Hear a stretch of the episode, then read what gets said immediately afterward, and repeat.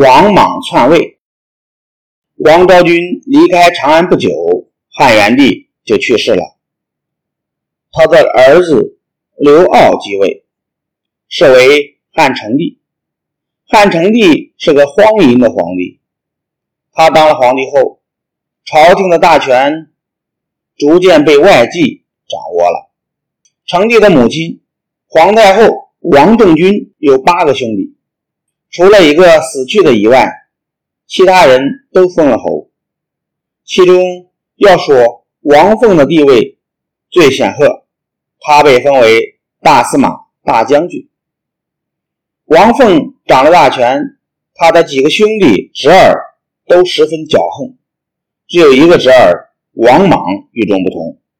他像平常的读书人一样，做事谨慎小心，生活也比较节俭。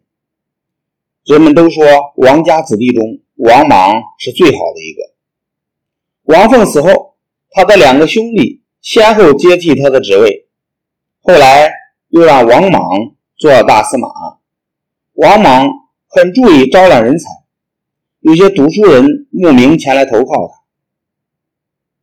汉成帝死后。在十年之内换了两个皇帝，哀帝和平帝。汉平帝登基时才九岁，国家大事都由大司马王莽做主。很多大臣都吹捧王莽，说他是安定汉朝的大功臣，请太皇太后封王莽为安汉公。王莽说什么也不肯接受封号和封地。后来经大臣们一再劝说，他才勉强接受了封号。王莽越是不肯受封，越是有人要求太皇太后封他。据说朝廷里的大臣和地方上的官吏、平民上书请求加封王莽的人多达四十八万。有人还收集了各种各样的歌颂王莽的文字。使王莽的威望越来越高。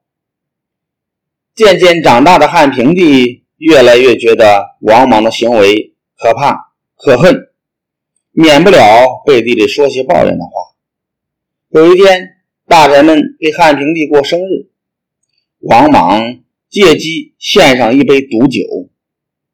汉平帝没想到王莽胆敢做出这种事儿，接过来喝了。没过几天，汉平帝。就得了重病，死去了。王莽假惺惺的哭了一场。汉平帝死的时候才十四岁，没有儿子。王莽从刘家的宗室里找了一个两岁的小孩做皇太子，叫孺子婴。王莽自称假皇帝，也就是代理皇帝的意思。一些文武官员想做开国元勋。便劝王莽即位做皇帝。一直以谦让出名的王莽，这回没有再推让。公元八年，王莽正式称帝，改国号为新，都城仍在长安。从汉高祖称帝开始的西汉王朝，历经了二百一十年，到此结束了。王莽刚做了皇帝，便打着复古改制的幌子。下令实行变法，变法的内容是：第一，把全国的土地改为王田，不准买卖；第二，把奴婢称为私属，不准买卖；第三，平定物价，改革币制。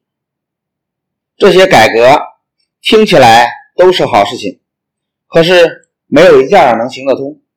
这种复古改制。不但受到农民的反对，许多中小地主也不支持。面对国内的混乱局面，王莽便想借对外战争，王莽便想借对外战争来缓和一下。这当然要引起匈奴、西域、西南各部族的反对。后来，王莽又征用民力，加重捐税。纵容官吏对老百姓的压迫和剥削，这样一来，就逼着农民起来反抗了。